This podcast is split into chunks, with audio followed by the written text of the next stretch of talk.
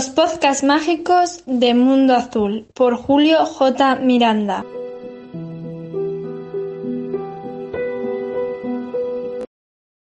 Bueno, pues ya estamos aquí un día más y hoy os traigo un vídeo que vosotros habéis elegido. ¿Por qué digo que vosotros habéis elegido? Bueno, los que seguís Mundo Azul lo sabréis perfectamente. En la pestañita de comunidad, ahí yo cuelgo en muchísimas ocasiones encuestas y hace el domingo concretamente colgué una encuesta para que vosotros eligierais el tema que íbamos a tratar este miércoles, o sea, sé hoy. También hice un anterior vídeo o sea, una anterior encuesta, perdón, en donde yo dije si deseabais también directos. En definitiva, voy colgando ahí eh, encuestas que son muy interesantes y muy importantes. ¿Por qué? Porque quiero vuestra opinión, quiero saber lo que queréis, dentro de que yo pueda hacer o deshacer, dentro de que yo pueda elegir, dentro de que yo pueda dar forma al canal, quiero que también vosotros participéis, quiero que también sintáis Mundo Azul como vuestra casa, porque de hecho es vuestra casa, vosotros también formáis parte de Mundo Azul y me ayudáis con vuestros comentarios, con vuestras iniciativas, con vuestras opiniones, me ayudáis a dar forma a Mundo Azul. Por lo tanto, yo mmm, no sé cuán asiduamente lo hago, pero a lo mejor una vez a la semana, o una vez al mes o cada cierto tiempo voy sacando encuestas donde quiero que participéis. También cuelgo otro tipo de información en esa pestañita de comunidad que es bastante importante. También, como siempre os digo, por favor, porque es muy importante, si os gustan los vídeos, darlos a like, suscribiros, comentarme al máximo para, aparte de poder hacer que el canal crezca y de alguna manera llegue a cotas mucho más grandes, que llegue a muchas más personas. Si los vídeos de Mundo Azul os gustan y queréis que esto sea una comunidad grande, por favor, apoyar al máximo el canal. Además de eso, también os recuerdo que tenéis un grupo de Telegram de Mundo Azul con más de 80 miembros ya, ya somos 81 me parece, y unas conversaciones increíbles, unas personas fascinantes. Dicho esto, vamos a ver eh, el vídeo que tenemos hoy preparado, que como digo, lo habéis elegido vosotros. Eh, hice una pequeña criba entre el libro Caballo de, Troya, temas espirituales, eh, un poquito de ciencia, y vosotros elegisteis, como no, el libro de Urantia, cosa que a mí me fascina porque soy una de las personas a los que más le gusta hacer este tipo de vídeos. Y como me debo a vosotros, en definitiva también, pues aquí tenéis, hoy vamos a hablar de los hijos Melquisedec. Los Melquisedec constituyen la primera orden de hijos divinos que se encuentra suficientemente cerca de la vida de las criaturas más bajas como para estar en condiciones de funcionar directamente al servicio de la elevación moral, sirviendo a las razas evolucionarias, sin necesidad de una encarnación. Estos hijos están ubicados en forma natural en el punto medio del gran descenso de la personalidad, hallándose por su origen aproximadamente a mitad de camino entre la divinidad más alta y las más bajas criaturas dotadas de voluntad. De este modo, vienen a ser intermediarios lógicos entre los niveles más altos y divinos de la existencia viviente y las formas de vida más bajas en los mundos evolucionarios, aún más los materiales. Las órdenes seráficas, los ángeles, se deleitan en trabajar con los Melquisedec. De hecho, todas las formas de vida inteligente hallan en estos hijos amigos comprensivos, maestros compasivos y consejeros sabios. La orden de los Melquisedec se autogobierna. En este grupo singular encontramos el primer intento de autodeterminación por parte de seres del universo local y se observa el tipo más alto de verdaderos autogobiernos, estos hijos organizan su propio mecanismo para la administración de su grupo y su planeta base, así como para las seis esferas asociadas y sus mundos tributarios. Y debe decirse que ellos no han abusado jamás de sus privilegios. No habiendo traicionado su fideicomiso, estos hijos Melquisedec ni siquiera una sola vez a lo largo del todo superuniverso de Orbonton constituyen la esperanza de todo grupo del universo que aspire al autogobierno. son el modelo original y los maestros del autogobierno para todas las esferas de Nevadón. Todas las órdenes de seres inteligentes, las superiores desde las alturas y las subordinadas desde abajo, sinceramente alaban el gobierno de los Melquisedec. La orden de filiación de los Melquisedec ocupa la posición y asume la responsabilidad del hijo primogénito en una familia numerosa. La mayor parte de su trabajo es regular y un tanto rutinario, pero buena parte del mismo es voluntario y completamente autoimpuesto. La mayoría de las asambleas especiales que, de vez en cuando, se reúnen en Salvington se convocan a petición de los Melquisedec. Por iniciativa propia, estos hijos patrullan su universo nativo, mantienen una organización autónoma dedicada a la recolección de informaciones concernientes al universo, presentando informes periódicos al Hijo Creador, independientemente de toda la información que llega a la sede del universo, a través de las agencias regulares a cargo de la administración rutinaria del reino. Son por naturaleza observadores imparciales, cuentan con la confianza total de las clases de seres inteligentes. Los Melquisedec actúan como tribunales móviles y consultivos de revisión de los reinos. Estos hijos del universo van en pequeños grupos hacia los mundos a servir como comisiones asesoras, para tomar declaraciones, para recibir sugerencias y para actuar como consejeros, ayudando así a arreglar las dificultades principales y resolver las divergencias graves que surgen de tanto en tanto en los asuntos de los dominios evolucionarios.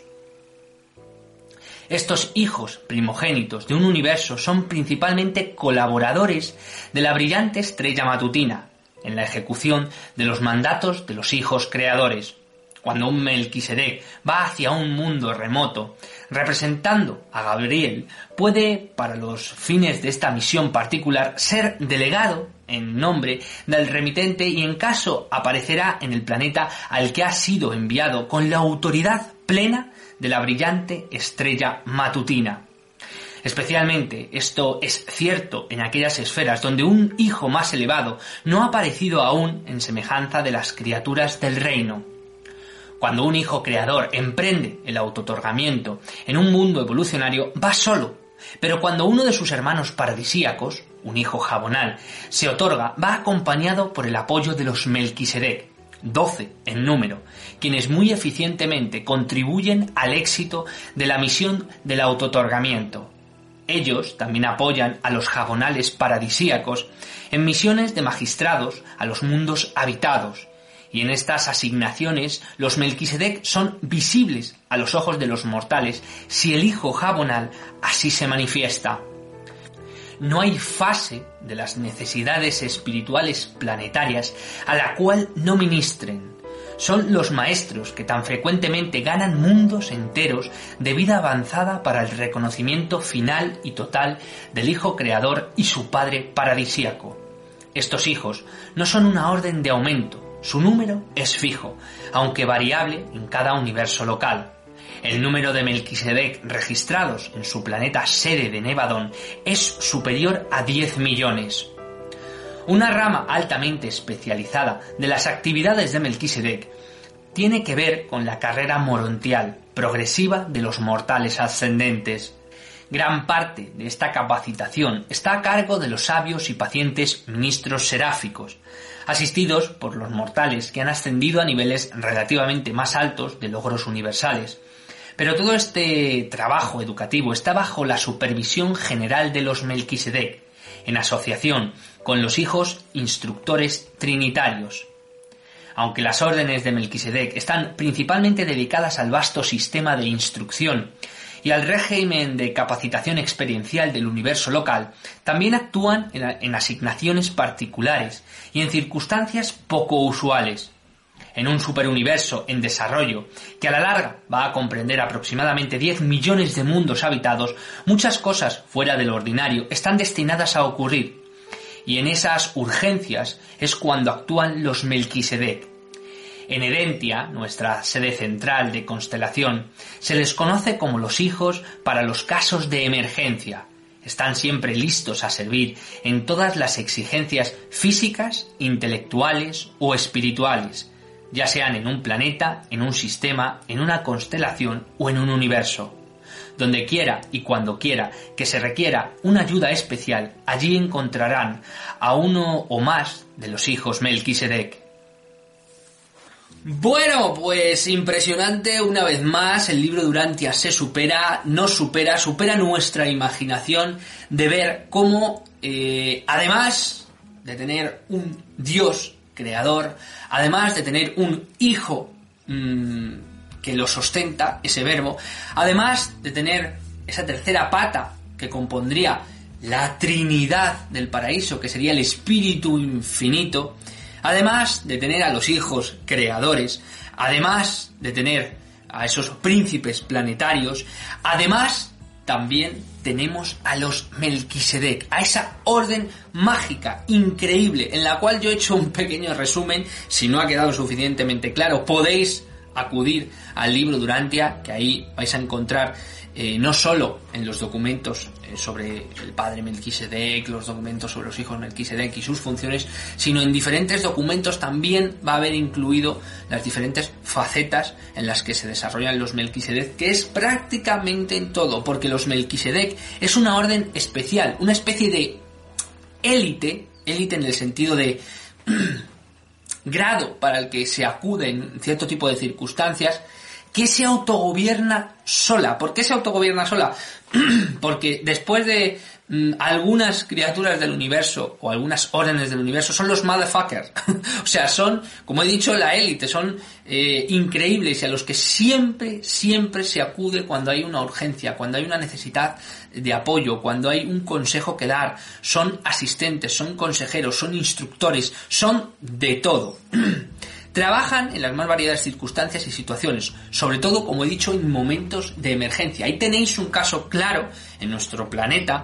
Em, creo recordar que unos casi mil años antes del nacimiento de Jesús de Nazaret, o unos 500 o 600 años antes del nacimiento de Jesús de Nazaret, se encarnó en este caso Maquiventa Melquisedec, que las escrituras, las, las religiones, sobre todo las, las religiones abrahámicas, cristianismo, eh, eh, los musulmanes, eh, todos hablan de Melquisedec de la misma manera, con el nombre de Melquisedec, pero el libro Durante añade un nombre más que es Maquiventa Melquisedec y el libro Durantia te dice que Melquisedec es un un apodo de orden, ¿vale? Yo soy un Melquisedec, además él se presenta, yo soy de la orden de Melquisedec. A Jesús también se le añade, extrañamente, en las escrituras a la orden de Melquisedec, pero el libro de Antia resuelve eso como diciendo que es tan espléndido o tan singular o tan increíble como fue la figura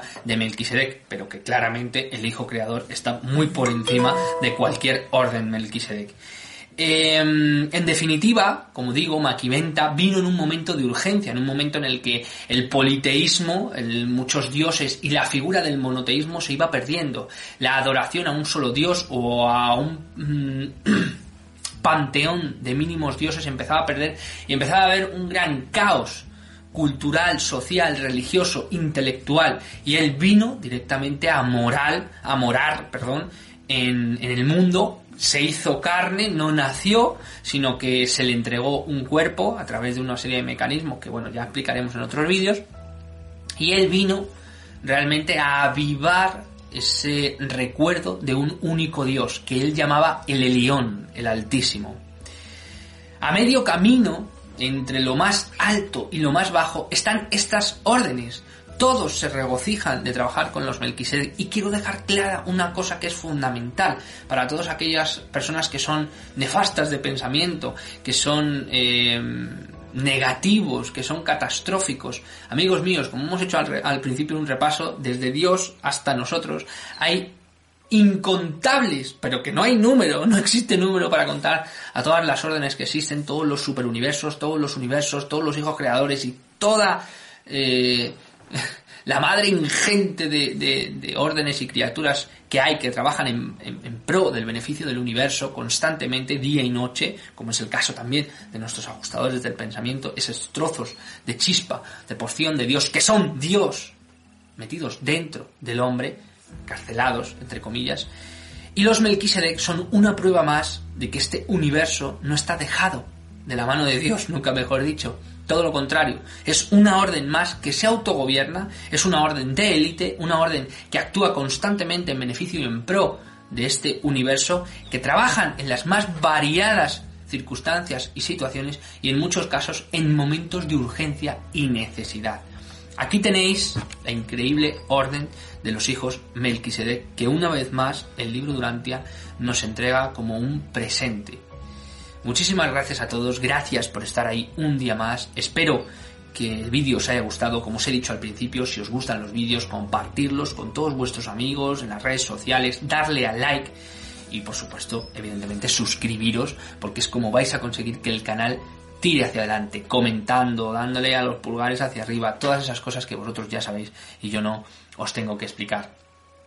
Dicho esto, eh, también quiero que estéis atentos, como os he dicho, a la pestaña de la comunidad, por si yo subo, eh, que siempre lo subo, todos los días subo algo, o bien una frase, o bien algún tipo de información, o también eh, ahí para poder votar el siguiente vídeo. También quiero que estéis atentos al próximo sábado, en este caso, porque estamos a miércoles hoy. Bueno, para mí no es miércoles, pero bueno, para vosotros es miércoles.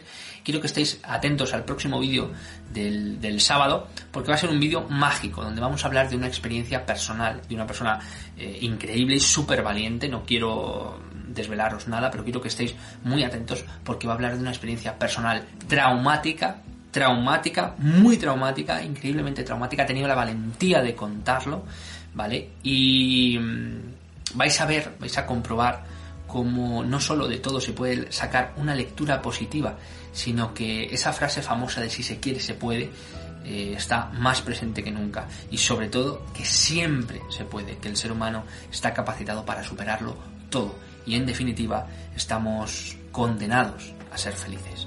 Muchísimas gracias a todos, gracias por estar ahí un día más y os espero el próximo día.